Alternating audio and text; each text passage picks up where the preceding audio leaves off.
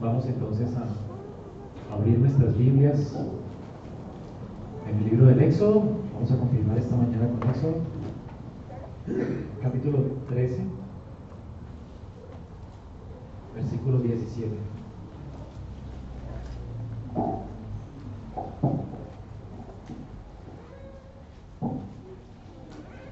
Dice así la palabra de Dios. Y luego que Faraón dejó ir al pueblo, Dios no lo llevó por el camino de la tierra de los filisteos que estaba cerca, porque dijo Dios, para que no se arrepienta el pueblo cuando vea la guerra y se vuelva a Egipto. Mas hizo Dios que el pueblo rodease por el camino del desierto del Mar Rojo. Y subieron los hijos de Israel de Egipto armados. Tomó también consigo a Moisés los huesos de José, el cual había juramentado los hijos de Israel, diciendo, Dios ciertamente los visitará y haréis subir mis huesos de aquí con vosotros. Y partieron de Sucud y acamparon en Etam, a la entrada del desierto. Y Jehová iba delante de ellos de día en una columna de nube para guiarlos por el camino, y de noche en una columna de fuego para alumbrarles, a fin de que anduviesen de día y de noche. Nunca se apartó delante del pueblo la columna de nube de día, ni de noche la columna de fuego. Habló Jehová a Moisés diciendo, Di a los hijos de Israel que den la vuelta y acampen delante de Pi Haikidot, entre Migdol y el mar hacia Baal Zephon. Delante de él acamparéis junto al mar. Porque Faraón dirá de los hijos de Israel, encerrados están en la tierra, el desierto los ha encerrado. Y yo endureceré el corazón de Faraón para que lo sigan, y seré glorificado en Faraón y en todo su ejército. Y sabrán los egipcios que yo soy Jehová. Y ellos lo hicieron así. Y fue dado aviso al rey de Egipto que el pueblo huía, y el corazón de Faraón y de sus siervos se volvió contra el pueblo y dijeron, ¿cómo hemos hecho esto? De haber dejado ir a Israel para que no nos sirva. Y unció su carro y tomó consigo su pueblo, y tomó seiscientos carros escogidos, y todos los carros de Egipto, y los capitanes sobre ellos. Y endureció Jehová el corazón de Faraón, rey de Egipto, y él siguió a los hijos de Israel pero los hijos de Israel habían salido con mano poderosa. Siguiendo los pueblos egipcios con toda la caballería y los carros de Faraón, su gente de a caballo y todo su ejército, los alcanzaron acampados junto al mar, al lado de Pi Hai Hirot, delante de Baal Y cuando Faraón se hubo acercado a los hijos de Israel, alzaron sus ojos, y aquí que los egipcios venían tras ellos, por lo que los hijos de Israel temieron en gran manera y clamaron a Jehová. Y dijeron a Moisés, ¿no habían sepulcros en Egipto que nos has sacado para que muramos en el desierto? ¿Por qué has hecho así con nosotros que nos has sacado de Egipto? ¿No es esto lo que hablamos en Egipto diciendo, déjanos servir a los egipcios? Porque mejor nos fuera servir a los egipcios que morir nosotros en el desierto. Y Moisés dijo al pueblo, no temáis, estás firmes y ved la salvación que Jehová hará hoy con vosotros, porque los egipcios que hoy habéis visto, nunca más, para siempre los veréis. Y Jehová peleará por vosotros, y vosotros estaréis tranquilos. Amén. Que el Señor bendiga su palabra esta mañana y me ayude en mi debilidad para exponerla a Vamos a continuar con esta serie del Éxodo y por fin, después de las diez plagas, ahora estamos viendo cómo Israel el país de Egipto y sale a peregrinar por la tierra prometida. Han sido redimidos por Dios, Dios los compró con precio de sangre esa noche de Pascua. Dios ahora le llama a ellos mi primogénito Israel. Ahora, hermanos, lo que sigue es la, peregrinación de Israel por el desierto hasta llegar a la tierra de Canaán, a la tierra prometida. Y lo que sigue de hecho es muy familiar para todos nosotros, ¿verdad? Lo hemos visto en las películas de Semana Santa, Moisés, el Éxodo, el Mar Rojo, ellos vagando por el desierto, su idolatría y finalmente cómo conquistan la tierra con Josué. Muchas veces nos podemos preguntar, bueno, ¿y qué tiene que ver esta historia con nosotros hoy? ¿Verdad? Bueno, Pablo responde a esta pregunta y quisiera que me acompañaran en 1 Corintios 10, capítulos 10, versículos del 6, del 1 al 6, al 11 puede. Y Pablo responde esta pregunta de la siguiente manera. ¿Qué tiene que ver el éxodo con nosotros?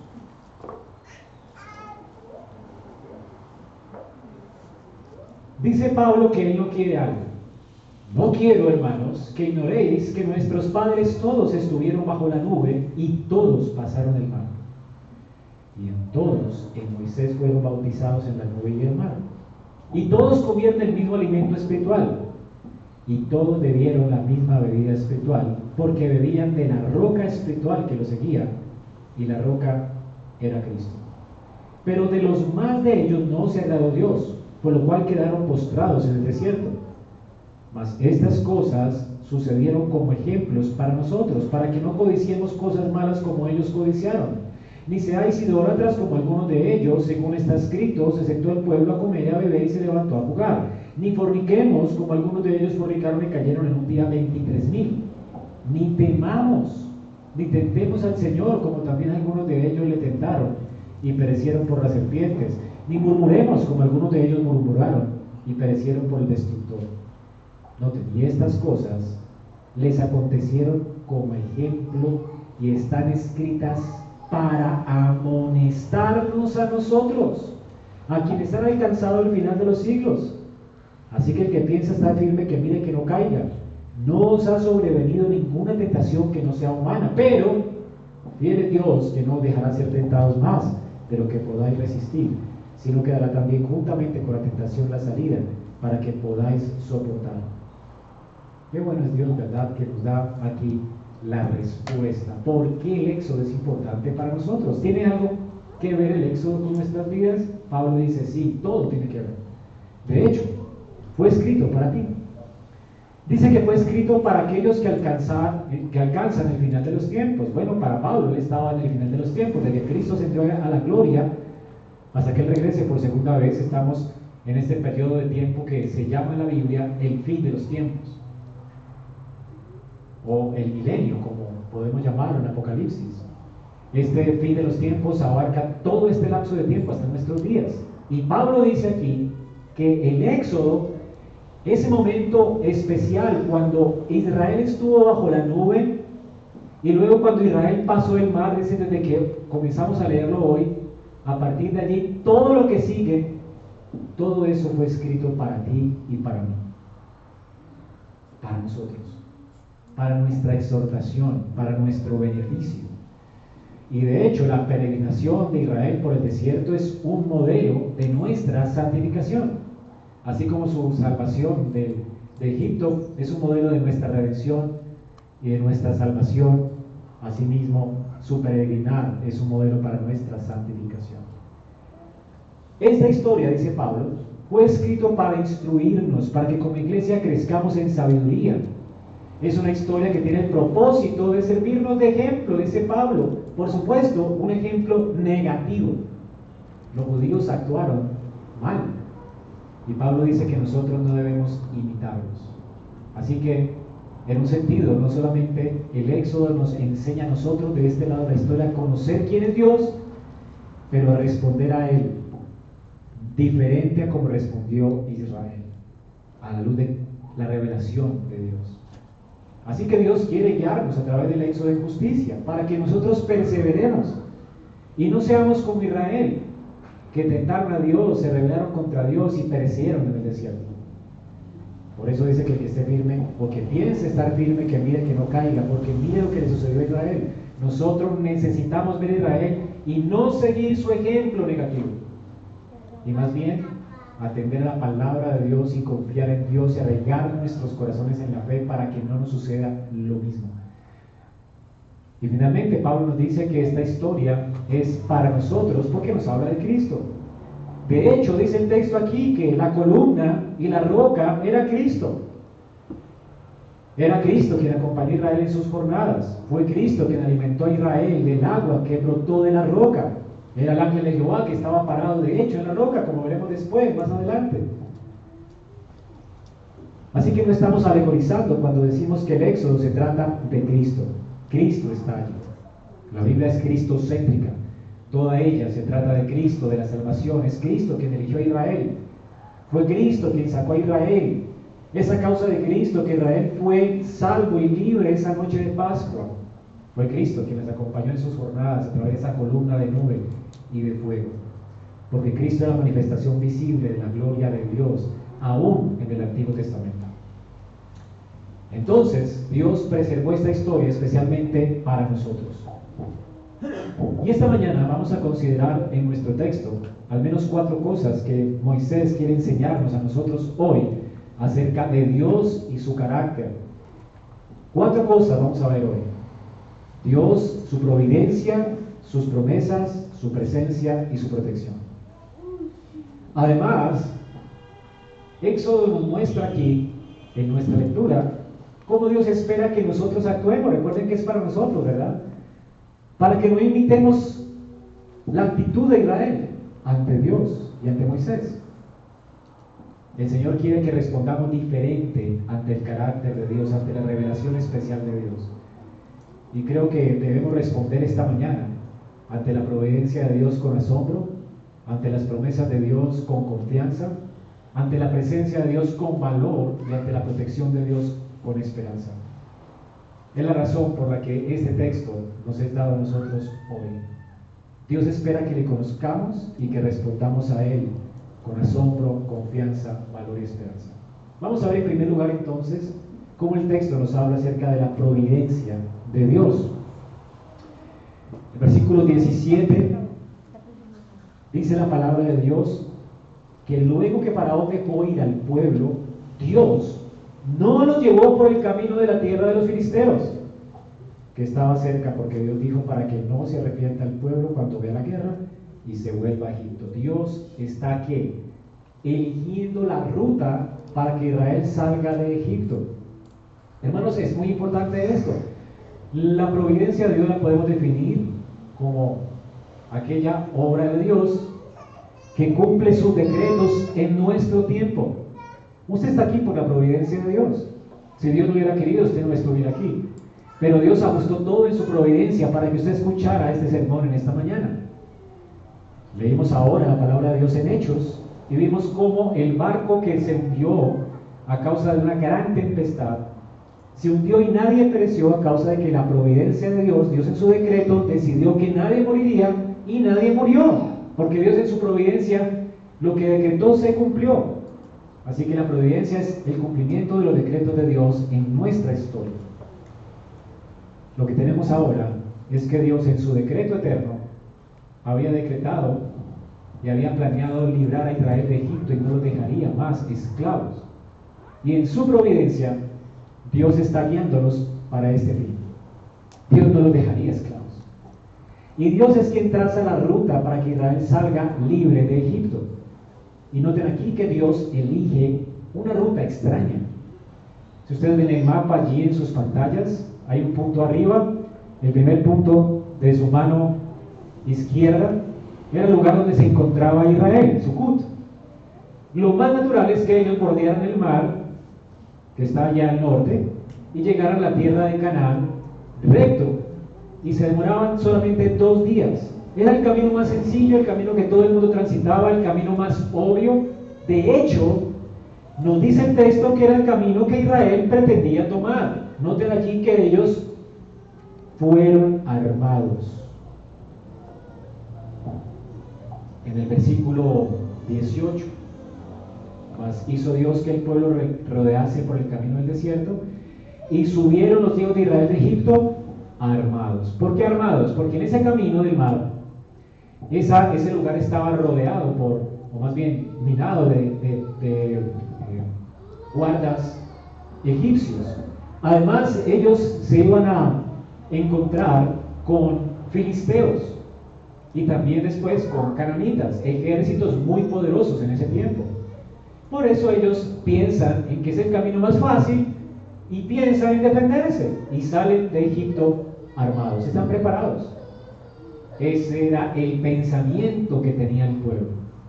Pero Dios no elige ese camino. Dios le dice a Moisés, no tomen el camino del mar, bajen del punto de su izquierda al punto de su izquierda hacia abajo.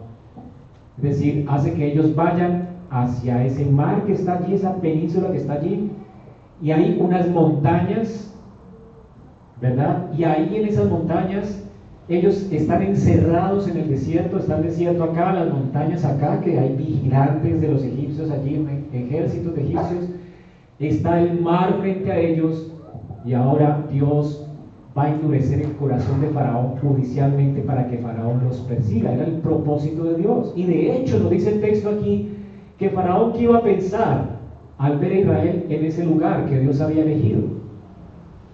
Dice que Faraón iba a pensar, esta gente no sabe para dónde va. Esta gente está encerrada, está loca. ¿Cómo es que lo dejamos ir? Vamos por ellos. Ok. Ahora, ¿por qué Dios hace esto? Militarmente es una estrategia absurda, completamente absurda. ¿Por qué Dios encierra a Israel frente al mar, frente a las montañas? Y ahora va a endurecer y va a permitir que un ejército persiga a su pueblo. La razón está allí. Dice versículo 17, para que no se arrepienta el pueblo cuando vea la guerra y se vuelva Egipto. Si Dios les deja andar en sus propios caminos y Dios no es el que elige el camino para ellos, ellos se van a desalentar al elegir su propio camino. El camino del mar los iba a llevar a una pelea necesaria que ellos no estaban preparados para asumir. Y esa pelea les haría desfallecer y les iba a regresar de nuevo a la esclavitud. Ellos no iban a poder con esto. Hermano, literalmente Dios conoce el corazón de su pueblo. Dios nunca permitirá que pasemos por una prueba que no podamos nosotros soportar. Israel no hubiera podido soportar esa guerra. No estaban preparados para ello. A ellos les parecía más fácil. Pero Dios dice, lo que a ellos les parece fácil es camino de muerte para ellos.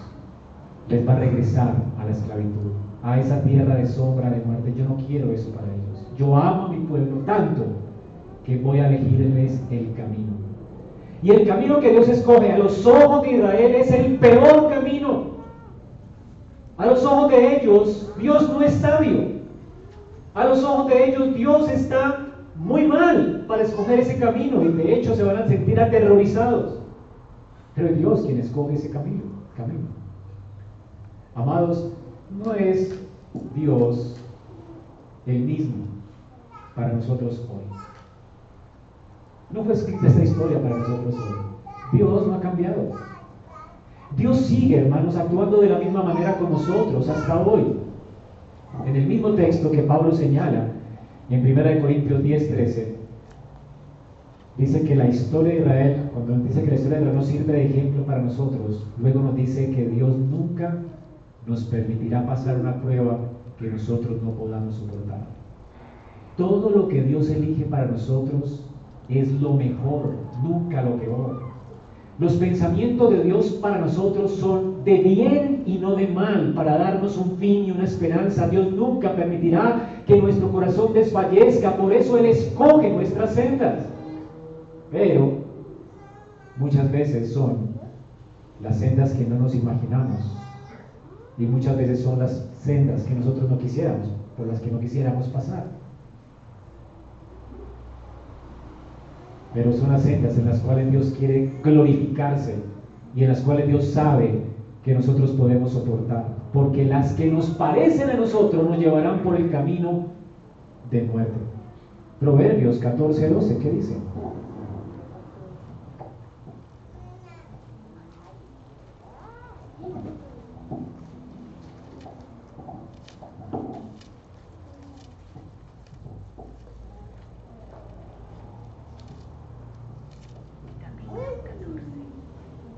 Camino que al hombre le parece derecho, pero su fin es camino de qué? Nos parece camino mejor. Y de repente Dios nos hace la vida de cuadritos. Pero no era más fácil así. No era más fácil conservar el trabajo, Señor, que tenía. Era mi trabajo. ¿Por qué me lo quitaste? ¿Por qué me quitaste a esa persona? ¿Por qué es que no me caso todavía? ¿Sabes qué? El camino que tú eliges siempre es camino de muerte. La senda de Jehová no. Él siempre nos conduce como fiel pastor por el camino que nos conduce a la vida. Aunque sea un camino estrecho, aunque haya una puerta angosta, Dios nunca se equivoca, hermanos. Dios aquí nos está recordando por medio de Moisés que cuando Él elige por dónde hacernos transitar es porque, de hecho, Él es más sabio que nosotros de hecho Él está pensando en nosotros. Él está pensando en nuestras debilidades y no permitirá que pasemos por algo que no podamos sobrellevar. Dios es un buen pastor, Él es un buen padre. Él es un Padre amoroso y fiel y siempre tiene razones de peso para guiarnos por la senda que Él elige. Y siempre lo hace para su gloria y para nuestro beneficio. Por supuesto, a veces es difícil atravesar por esas sendas. Y nuestro corazón parece que va a desfallecer, es más fácil decirlo, ¿verdad? Pero tenemos que recordar allí, hermanos, siempre que Dios nunca, nunca dejará que, que nosotros desfallezcamos. No nos dará una prueba que no podamos soportar y junto con la prueba siempre nos dará la salida. Y la salida nunca será a nuestra manera. Dios va a dar una salida más gloriosa que nunca imaginamos, cosas que no soñamos, cosas que ni siquiera se le han ocurrido al hombre, dice la Biblia. Es lo que Dios tiene preparado para los que Él ama. ¿Comprendes esto? Así que hermano, amado, cuando te sientas tentado a dudar de, que, de Dios, de, de lo que Dios está haciendo en tu vida, el llamado de Dios hoy es a creer que el camino que Él elige para nosotros siempre es mejor. Él siempre tiene en mente nuestras necesidades. Él está tejiendo una red de providencias para su gloria, para destruir a nuestros enemigos, para destruir nuestras idolatrías y quitar nuestros ídolos, para transformarnos a su imagen, es decir, Él está actuando en su providencia para nuestro beneficio. Como dice Romanos 8:28. A los que aman a Dios, todas las cosas les ayudan a Esto es aquello a quienes son llamados de acuerdo a su propósito. La pregunta para ti esta mañana es, ¿no responderás entonces con asombro a la providencia de Dios? ¿Estás en su mano? No tienes que temer sino asombrarte de que un Dios poderoso es el que está guiando tus caminos. Él es el Dios que te tiene en la circunstancia que estás y lo está haciendo para su gloria y para tu beneficio. En segundo lugar, vemos en el texto la promesa de Dios, versículos del 13 al 19. Moisés inserta una historia, algo rara aquí. Mientras Israel está saliendo de Egipto, dice el versículo 19 que Tomó también consigo Moisés los huesos de José, el cual había juramentado a los hijos de Israel diciendo, Dios ciertamente os visitará y haréis subir mis huesos de aquí con vosotros. Mientras Israel está saliendo, Moisés está exhumando el cuerpo de José. José había hecho jurar a los hijos de Israel que no dejaran sus huesos en Egipto. La razón la tenemos en Hebreos 11:22. Por la fe, él vio que Dios cumpliría su pacto y su palabra a Abraham. Y que una vez que, que, que estuviera Israel en Egipto 430 años, ellos saldrían con gran riqueza de ese lugar. Así que José dice, yo sé que ustedes saldrán a la tierra prometida para esperar al Mesías que vendrá y nos resucitará de los muertos. Yo quiero esperar la resurrección en el lugar de Dios. Llévenme allá, aquí no me dejen, en Egipto no dejen mis huesos, porque Dios cumplirá su pacto. Dios es cumplidor de promesas. Hermanos, José era un hombre del Antiguo Testamento. Y confió en Dios, creyó en Dios. Y confió en su pacto y en las promesas del pacto. Este era un hombre de fe. Él supo que Dios no fallaría a su pacto. Dios es fiel a su pacto. Él es fiel a sus promesas de su pacto de gracia. Imagínate a Moisés llevando los huesos de, José delante de los ojos de Israel. Todo Israel está viendo cómo Dios es fiel a su palabra. Se han cumplido 430 años según Dios había hablado Abraham y ellos están libres ahora. Y los huesos de José, como José les hizo jurar a ellos, están siendo llevados a la tierra de Canaán. Esto tuvo que darle seguridad a ellos, ¿verdad? Dios pone delante de los, ojos de ellos una señal, los huesos de José. un hombre de fe, que no quería que sus huesos quedaran allí porque sabía que Dios les libraría. Y ellos ahora están viendo el cumplimiento de las promesas de Dios para Abraham. Las promesas que creyó José. Esto es increíble. Amados, si José creyó, ¿cuánto más nosotros no viviremos confiadamente ahora que Dios nos ha dado a Cristo? En Romanos 8:32 dice que si Dios nos dio a Cristo, ¿cómo nos dará con Él las demás cosas? Si todas las promesas del pacto, dice en 2 Corintios 1:20, son y eran en Cristo, sí y amén. Toda la Biblia del antiguo pacto se trataba de Cristo, estaba anunciando un Salvador, un Redentor para nosotros. El Éxodo está anunciando esto. Y ahora hemos visto el cumplimiento completo de las esperanzas mesiánicas del antiguo pacto. Ya Cristo vino, nos redimió, murió por nuestros pecados, nos dio entrada libre de acceso al Padre. Ahora nuestros pecados han sido redimidos, perdonados. Somos ahora sellados con el Espíritu de la promesa y esperamos la resurrección de los muertos. ¿Cuánto más ahora? Si ya Dios nos dio a Cristo, ¿cómo nosotros dudar de la fidelidad de Dios, hermanos? Tenemos más razones que José para creer, más razones que, que Israel para creer. Porque todas las promesas de Dios se han cumplido en Cristo, sí, amén. Y las promesas del nuevo pacto son más gloriosas que las del antiguo. Es lo que nos dice Hebreos 8:6. ¿No está el nuevo pacto fundado sobre mejores promesas?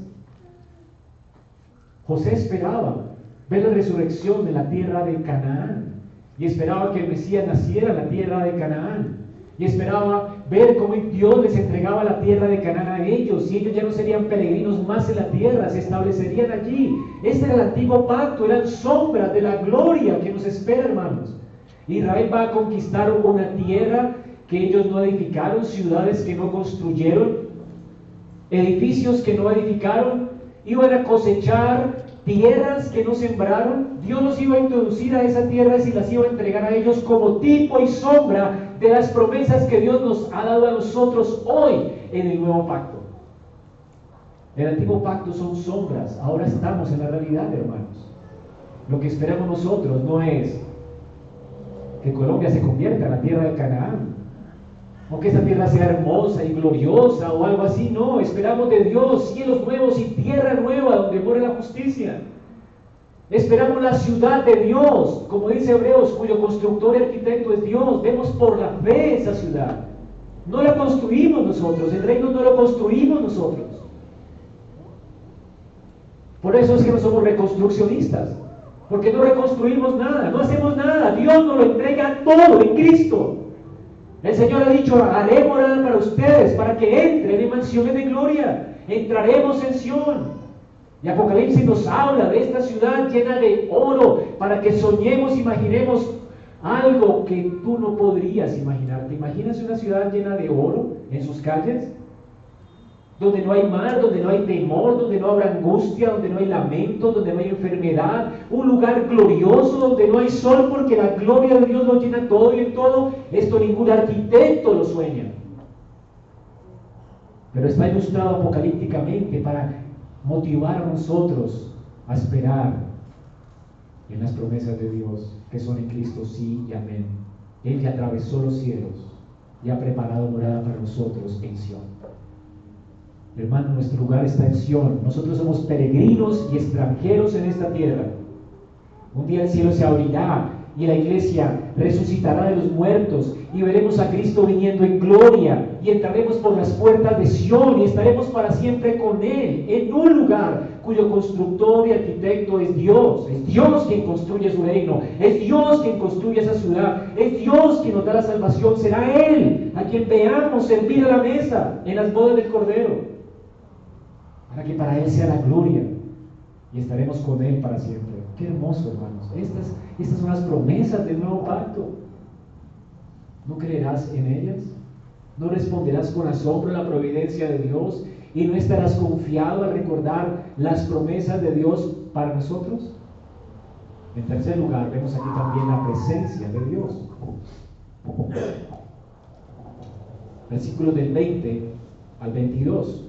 Dice que Ellos partieron de su y acamparon en Etán, de la entrada del desierto, y Jehová iba delante de ellos de día en una columna de nube para guiarlos por el camino y de noche en una columna de fuego para alumbrarles. Qué glorioso esto, hermanos. La presencia de Dios está con ellos y no se aparta ni de noche ni de día. Esto es algo maravilloso. Dios está con su pueblo. No solo los está guiando en su providencia, es que Él está presente con ellos.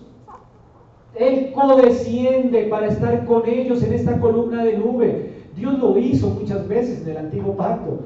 Dios hace visible su presencia. ¿Recuerdan el hombre que comió con Abraham en Génesis 18?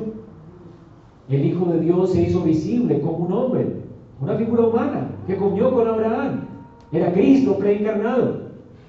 Pero también Jesucristo, la imagen de Dios, antes de que Él se encarnara, también aparecía en forma de un ángel que peleó con, de hecho, con Jacob en Peniel, en Génesis 32. Y luego apareció también en una salsa ardiendo en Éxodo 3 a Moisés. Pero la forma más común en la que el Hijo de Dios apareció a Israel era a través de esta columna de nube, con esta gloria de Dios que aparecía visiblemente en Israel. Los acompañó en el desierto. Luego, esa columna no se movía del tabernáculo de reunión. Y cuando se movía tenían que levantar el tabernáculo, porque allí donde quiera que la nube iba, el tabernáculo debía ser puesto. Era el lugar que Dios eligió para acampar en medio de su pueblo. Dios ahora vive con su pueblo. Él está con ellos, no los va a dejar. Moisés sabe, de hecho, lo que es eh, la presencia de Dios con ellos. Y cuando Dios en su ira dice que se va a apartar, dice, no, por favor, Señor. No nos hubiera sacado de Egipto. Si no vas a ir con nosotros, no nos saques de aquí. No quiero ir a ningún lado sin ti. ¿Sabes lo que significa la presencia de Dios contigo? No hay forma de que ningún enemigo te venza. Él va a pelear por ti. Ellos fueron provistos por Jehová, sus calzados no se gastaron, su ropa no se envejeció. Codornices hasta que las narices se salían por narices, ah, maná del cielo, agua de la roca, lo que quisieran. Abrían su boca y Dios la llenaba. ¿Sabes lo que es estar descansado en Dios? Saber que Dios está habitando con nosotros. Con razón Moisés dice, no quiero que nos lleves a ningún lugar si tú no vas a ir con nosotros, Señor. Por eso David decía, no eches de, de, mí tu Santo Espíritu, no me eches de delante de ti. Él sabía lo que era que Dios estuviera con él. Esa misma gloria del tabernáculo fue movida después al templo de Salomón. Israel fue gloriosa porque Dios estaba con ellos habitando. A causa de la, idolatría de Israel, las amenazas que Dios le dio a Moisés se cumplieron, ¿recuerdan? Y la gloria de Dios se movió de Israel. Y el cabo la tierra ahora se llenó de maldición y vinieron los extranjeros, los invadieron y los exiliaron, los llevaron al exilio. Y Ezequiel vio, de hecho, en su libro, cómo la gloria de Dios que se movió de Israel ahora está con ellos en el exilio. ¡Qué glorioso! Ezequiel no tiene que ministrar ahora en el templo, el templo vino a él. Y él ve entonces una sombra del glorioso templo que es Cristo con nosotros. Es lo que dice Juan 1.14. Y vimos su gloria llena de gracia y de verdad. El verbo se hizo carne, hizo su morada entre nosotros. Dice Ezequiel ve cómo Cristo vino a este mundo y la gloria de Dios tabernaculizó en esa persona humana. Pero además Ezequiel ve ese nuevo templo que es Cristo y todos los que están en unión con Él. Porque una vez Cristo, lleno del Espíritu de Dios, siendo el Dios con nosotros, el Dios hecho carne, una vez muere por nosotros y resucita de los muertos, envía en Pentecostés su Espíritu y vemos la misma gloria esa misma columna, ese fuego de Dios en el antiguo pacto que estuvo presente con Israel en sus jornadas, que estuvo en el tabernáculo, que estuvo en el templo y que estaba en Cristo y que está en Cristo, ahora la vemos derramada sobre la iglesia. Inamovible, en Pentecostés se inaugura ese pacto glorioso, ese nuevo tabernáculo caído delante de David, la iglesia del Nuevo Testamento. Y tenemos estas lenguas repartidas como de fuego viniendo sobre el pueblo de Dios. De manera que Dios comienza a habitar en nosotros, en nuestros corazones, para quedarse para siempre. Tú te haces cristiano y Dios habita en nuestras vidas. Tú te preguntarás, yo quisiera que esa nube me guiara para todo lugar, ¿verdad? Y, que me dijera qué hacer y qué decisiones tomar. ¿Sabes qué, hermano? Esa gloria ahora está habitando en ti si eres creyente. Dios te va a dar toda la sabiduría para conocerle, para temerle, para entenderle. Dios te va a alumbrar para poder entender su palabra y conocerle a Él y temerle. Dios te va a dar sabiduría, aún lo hace, llenando de gloria a la iglesia y te da manos para que puedas tener sabiduría para tomar decisiones en tu vida. Para que juntos podamos escudriñar su palabra y aprender a temerle, a conocerle. Dios ha derramado su gloria sobre la iglesia. ¿No les parece algo increíble? Hermanos, Dios está por nosotros. En su providencia Él está acomodando todas las cosas para su gloria y para nuestro beneficio. Y el Dios que está por nosotros es fiel a su pacto. Y ese Dios que es fiel a su pacto está con nosotros. ¿Cómo no asombrarnos? ¿Cómo no confiar? ¿Y cómo temer? Y de hecho, hermanos, no tenemos por qué temer. Jehová de los ejércitos está con nosotros. Nuestro refugio es el Dios de Jacob. ¿No dice el salmista que aunque ejércitos vengan contra mí, nuestro corazón no se moverá, no temeremos? Mal alguno, Dios está con nosotros.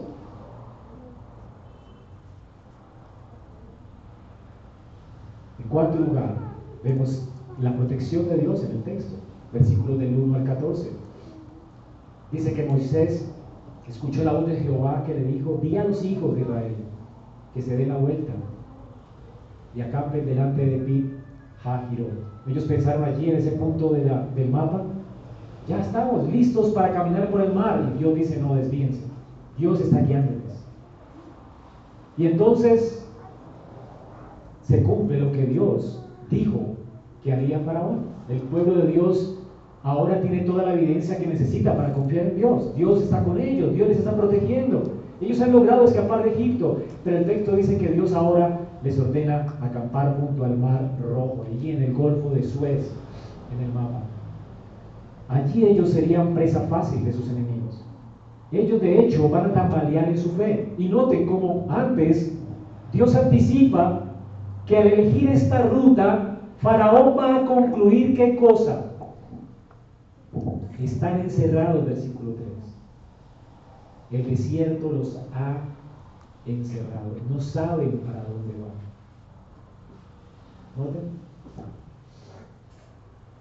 Ahora, sino también los primeros cuatro versículos del capítulo 14 no dicen nada de la liberación de Israel.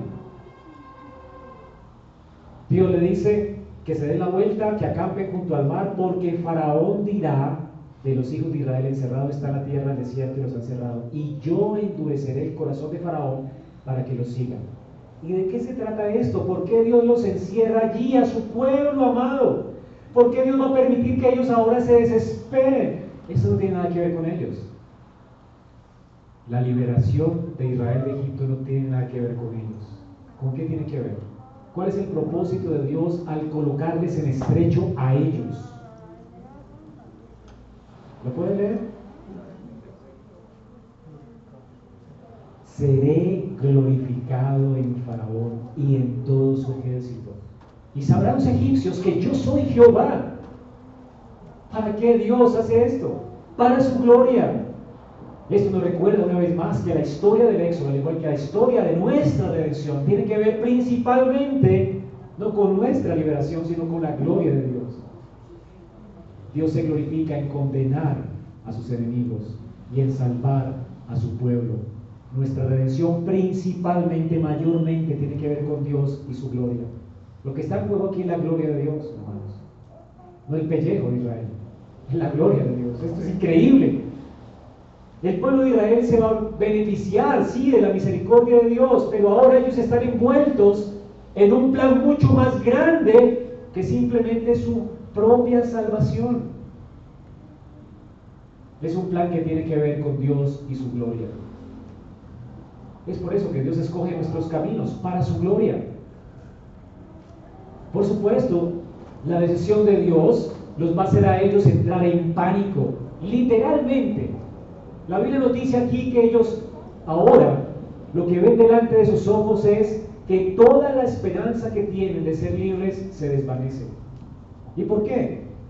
Porque ven cómo están en estrecho, no pueden huir, hay montañas con ejército, hay un mar esperándoles que no pueden atravesar con sus hijos y sus familias, y está el ejército más poderoso del tiempo conocido detrás de ellos. Noten cómo la, la escritura nos dice aquí en el versículo del 5 al 9 que Faraón, una vez que se arrepiente de haber dejado ir a Israel como Dios lo determinó, endureciendo su corazón como Dios lo hizo endurecer, él sale con 600 carros de guerra, con todo el arsenal y con todos los carros que había en Egipto. O sea, no faltó ningún carro, pues. El mejor ejército conocido de ese tiempo sale a perseguir un grupo de esclavos. Qué miedo, ¿verdad? Qué miedo. Es como que China, ¿verdad? Venga a pelear contra nosotros. ¿Podemos? ¡Qué miedo! De China le declaran la guerra a Colombia, ¿no es el, el ejército más grande que existe ahora? Pues tiembla porque ¿cómo nos defendemos nosotros? Hermanos, esto es terrorífico. Ellos entran en pánico. Su libertad se desvanece. Están encerrados. Solamente pueden anticipar la muerte. Pero desde la perspectiva de Dios, ellos están justo donde deben estar para ver cuán glorioso es Dios. Ellos no tienen idea de esto. Lo único que ven ellos delante de sus ojos son sus circunstancias presentes. No pueden ver el panorama completo. Ahora, hermanos, lo que ellos están viendo es de hecho que Dios está bendiciendo a los egipcios. Y ellos están encerrados esperando morir, ¿verdad? Es lo único que ellos ven. Ellos ven que el plan de Dios es en beneficio de los egipcios y en detrimento de ellos. Ellos piensan, Dios nos está haciendo mal. ¿Para qué Moisés nos sacó de la tierra de esclavitud? Hermanos, aún con la seguridad que ellos tenían, estaban contentos. La providencia de Dios les estaba guiando, las promesas de Dios estaban cumpliendo, tenían los huesos de José allí, estaban viendo la columna de nube, de fuego con ellos, la presencia de Dios les está acompañando todo el tiempo. Pero ahora ven el ejército, de hecho, como Dios dice que vino, y entonces ellos pierden su confianza, pierden su gozo, culpan a Dios, su confianza se desmorona, culpan a Moisés, y esta no será la primera vez que ocurre en el Éxodo. Israel hace tres preguntas llenas de incredulidad aquí. Moisés nos trajiste al desierto, ¿no había acaso tumbas suficientes en Egipto? ¿Se acuerda qué hacían ellos mientras estaban presos, esclavos? Construir tumbas. Era el país de las tumbas. Era, es una pregunta irónica. O sea, ¿acaso no construimos tumbas? ¿Acaso no estábamos, no estábamos en el país de las tumbas? ¿Para qué nos sacaste a morir aquí? ¿Ves acaso tumbas para enterrarlos? ¿Qué estaban pensando ellos? Moriremos hoy. Era lo único que veían ellos. ¿Para qué nos trajiste? ¿Para qué nos sacaste? ¿Y saben qué es lo increíble, hermanos? Que Dios les va a responder. Dios les va a responder diciendo, te traje hasta aquí, te encerré aquí para que veas mi gloria. Te puse en estrecho para que veas mi gloria. Dios no los trajo hasta allí para su comodidad, o porque el camino sería fácil, o porque no exigiría de ellos fe. Él los trajo hasta allí para mostrarles su gloria. Dios como buen pastor, les guiaría por ese valle de sombra de muerte. Y estaría con ellos para que ellos aprendieran a no temer nunca, como dice el Salmo 23. Hermanos amados, por eso Dios nos salva. Él nos salva para revelarnos su gloria. Él no nos promete que nos salva y nos va a dar una vida tranquila, sosegada, financieramente exitosa, sin ningún problema en la vida, que nunca nos va a pasar nada. Él nos promete que no nos vamos a enfermar, que no nos va a dar una enfermedad terminal. Lo que Dios sí nos promete es que no importa el valle de sombra que atravesemos, Él va a estar con nosotros y veremos su gloria. Porque fuimos creados para eso, para su gloria. Y fuimos redimidos para su gloria. La vida cristiana se trata de ver la gloria de Dios, por eso es tan emocionante. Fuimos llamados para contemplar la gloria de Dios. Cuando estés en estrecho, cuando estés sufriendo tu enfermedad terminal, cuando estés a punto de morir y enfrentar la muerte, la pregunta no es por qué a mí, la pregunta es, ahora voy a ver la gloria de Dios. ¿Cómo será la gloria de Dios? ¿Qué me va a permitir ver, ver, ver Dios ahora, en esta circunstancia en la que estoy? ¿Qué harás ahora, Señor? ¡Qué emoción! Esto es emocionante, hermanos. No es seguro, pero es emocionante. No es seguro para nuestro corazón incrédulo, pero es seguro, porque siempre Dios mostrará su gloria. Y la gloria de Dios siempre Él ha ligado a nuestra bendición, a nuestro beneficio. ¿No es emocionante esto?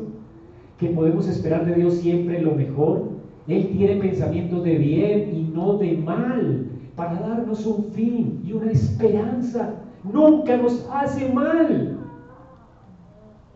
Y las angustias que elige para nosotros son para nuestro bien. Ahora, Israel no está pensando esto. ¿Qué está pensando Israel con sus preguntas? ¿En dónde tienen ellos puestos sus ojos? ¿En los huesos de José y las promesas de Dios? En la columna de fuego, en la presencia de Dios. Están viendo ellos la gloria de Dios en medio de la circunstancia. Están viendo ellos los huesos de José y el hecho de que ellos se irían de hecho a la tierra de Canaán porque los huesos de José no se quedarían en Egipto. Y se está cumpliendo 430 años. ¿En qué están poniendo ellos sus ojos? Ellos no ven la gloria de Dios. Ellos no ven el brillo de la nube ni la columna de fuego. Ellos no ven, ellos ven el polvo de los caballos del rey de Egipto. Hermano, noten esto, Israel en el texto está, pensando en qué. ¿Cuáles son los pensamientos que salen de su corazón? Todo lo que ellos están pensando es en el faraón, en los planes que Faraón tiene, en las intenciones de Faraón. No están pensando para nada en el propósito de Dios ni en Dios. No están viendo a Dios, aunque lo estén viendo delante de sus ojos. Había fuego delante de ellos, pero no lo ven. Ven el polvo de los carros de Faraón. Y ellos dicen, nos vamos a morir. Esas personas, hermanos, tenían mente de esclavos. Esta es la mente de los esclavos. Todo lo que miran es a, su antiguo verdugo. Mi pregunta para ti en esta mañana es, ¿qué estás viendo hoy? Ahora que Dios nos ha hecho la vida de cuadritos. ¿Ves acaso que los problemas te respiran encima?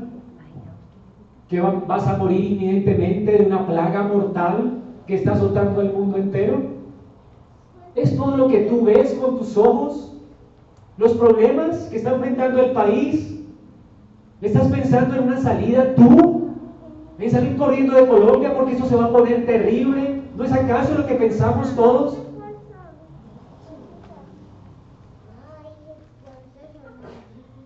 ¿Has pensado siquiera que Dios está contigo?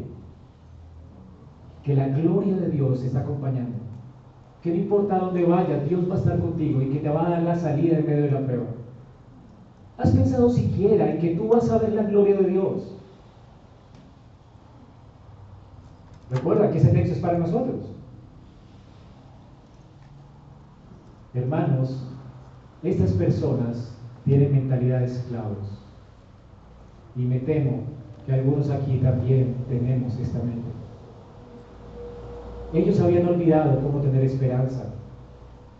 Ellos vieron nubes oscuras y no vieron la gloria de la luz de Jehová en medio de ellos. ¿Y qué hace Dios? ¿Se enoja Dios? No. Dios inspira a Moisés Y Moisés, de hecho, le da esperanza.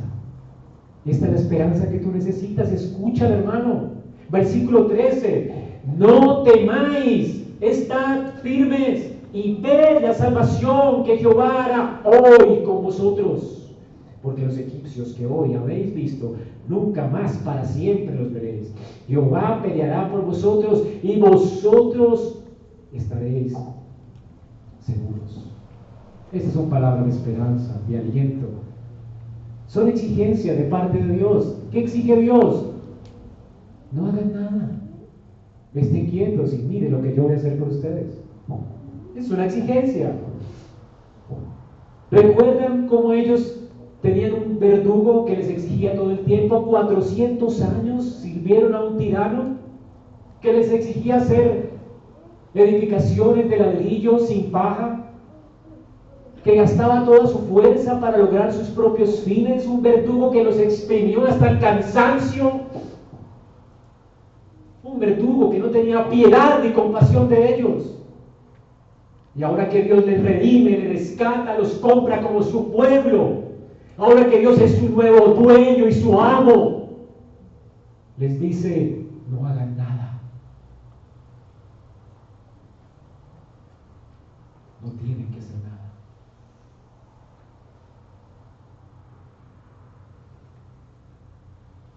Satanás va a estar como para ahora, asediándonos para que tomemos la decisión de escapar o de hacer algo por nosotros mismos, de ganarnos nosotros mismos el favor de Dios. Pero Dios dice, no tienes que volver a la misma esclavitud de antes, yo soy tu Salvador, no haga nada, espera en ti.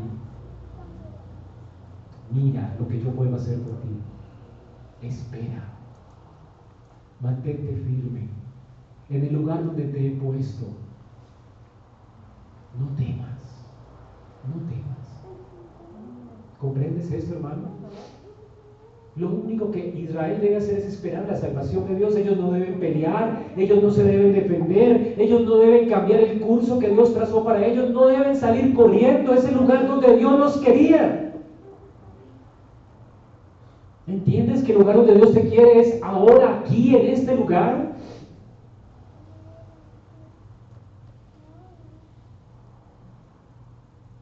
¿Cuánta gente sale huyendo de un país? y llegan a otro peor. No hay venezolanos aquí, ahora están en un país que se va a convertir en algo peor. ¿A dónde vas a huir? ¿Hasta cuándo vas a entenderlo? Es allí donde te quiere Dios. He visto a mis hermanos venezolanos ver la gloria de Dios allí donde Dios nos ha puesto. ¿Te has preguntado dónde Dios me quiere? ¿O tu pregunta es a dónde escapar, a dónde huir? No, no te muevas. Donde Dios te quiere, allí te quedas. Porque Dios dice que esperes en su salvación. Él es experto en hacer brotar ríos en el desierto. Él es experto en abrir el mar para que salgamos libres y darnos esperanza. Dios es experto en esto. Esto me recuerda a Jeremías 29, 11.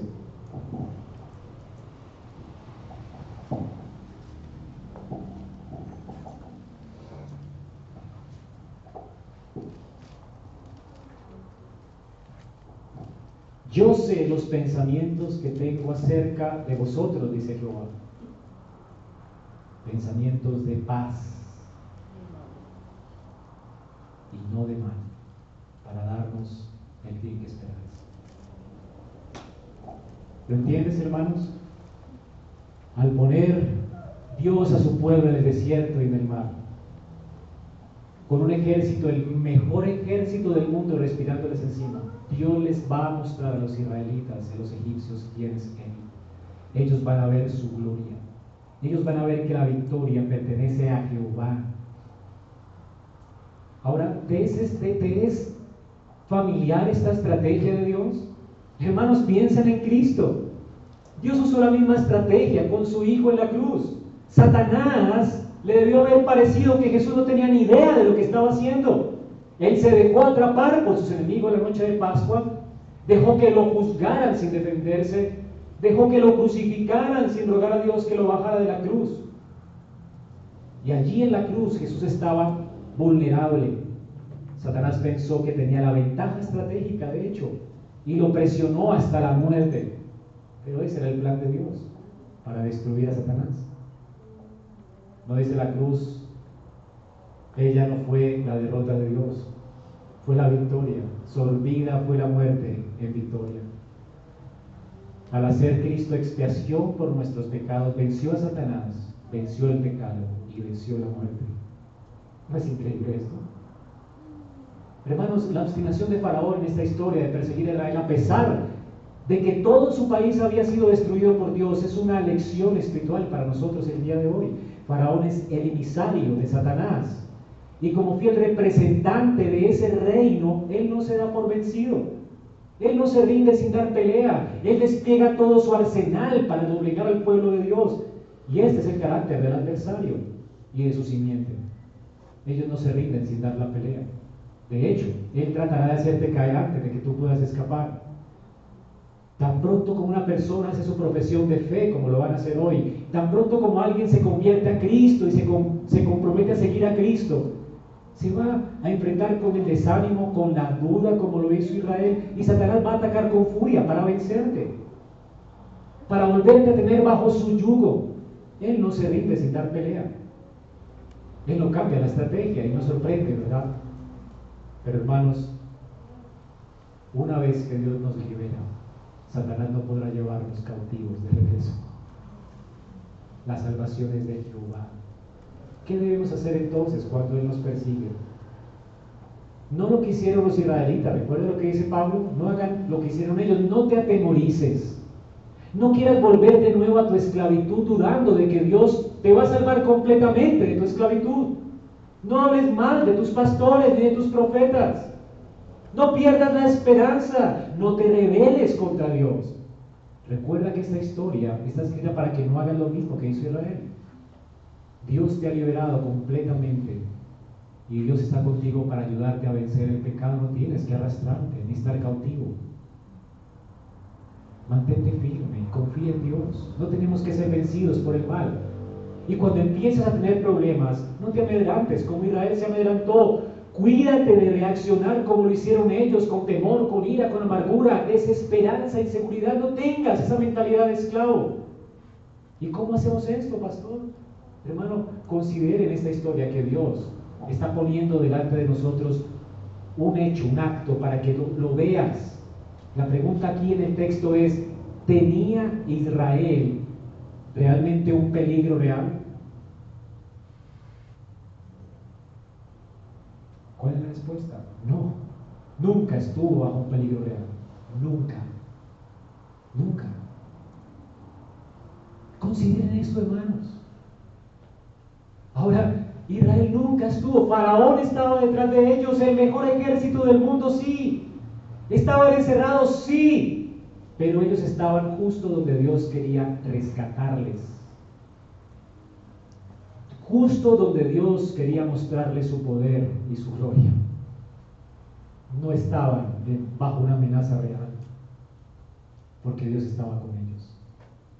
Dios estaba con ellos. Y si Dios es por ti, ¿quién contra ti? Los judíos debieron, debieron recordar a qué tipo de Dios servían, no a qué tipo de faraón servían en el pasado. ¿A quién miras tú cuando tienes problemas con el pecado? ¿No es a tu propio corazón, a lo débil que eres? O cuando quieres retroceder, no es, miras, mira Satanás cómo me está enfrentando y me está haciendo la vida de cuadritos, no ves las circunstancias. Alzaré mis ojos a los montes. ¿De dónde vendrá mi socorro? Es allí donde debes mirar de Jehová, quien hizo los cielos y la tierra. Él no dará mi pie al resbaladero, no se dormirá el que los guarda. Jehová guardará tu salida y tu entrada desde ahora y para siempre. Amén.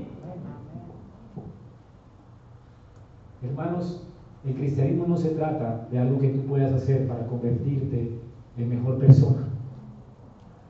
Se trata de lo que Cristo ha hecho en favor tuyo. Él es tu redentor, Él es tu roca, Él es tu salvador. No temas. Vamos a orar y a dar gracias a Dios por esta mañana. Señor, gracias. Gracias por mostrarnos esta mañana a Cristo. Ayúdanos a permanecer fieles a Él y a esperar su salvación. Señor, siempre seremos tentados como Israel a huir, a temer, a ponernos ansiosos en medio de las circunstancias de nuestras vidas. Pero Señor, rogamos hoy que tú nos des gracia para mantenernos firmes, como dice Moisés, y confiar en que tú eres nuestro defensor y nuestra roca. Señor, cuando estemos atrapados en medio del desierto y del mar, ayúdanos a permanecer firmes y a esperar tu salvación. Gracias por contarnos esta historia para que no la quiemos en la prueba, para que entendemos, entendamos hoy que tú no cambias. Señor, que junto con la prueba tú la has diseñado para darnos también la salida para nuestro beneficio. Así que Señor, gracias porque nada nos podrá apartar del amor de Cristo. Gracias Señor. Gracias por tu providencia, por tus promesas, por tu presencia con nosotros y por tu protección constante en nuestras vidas. Ayúdanos a responder hoy con asombro, con confianza, con valor y con esperanza. Permítanos confiar en ti, Señor, incluso cuando nada tenga sentido delante de nuestros ojos. Ayúdanos a permanecer quietos y ver tu salvación, porque te lo pedimos en Cristo Jesús.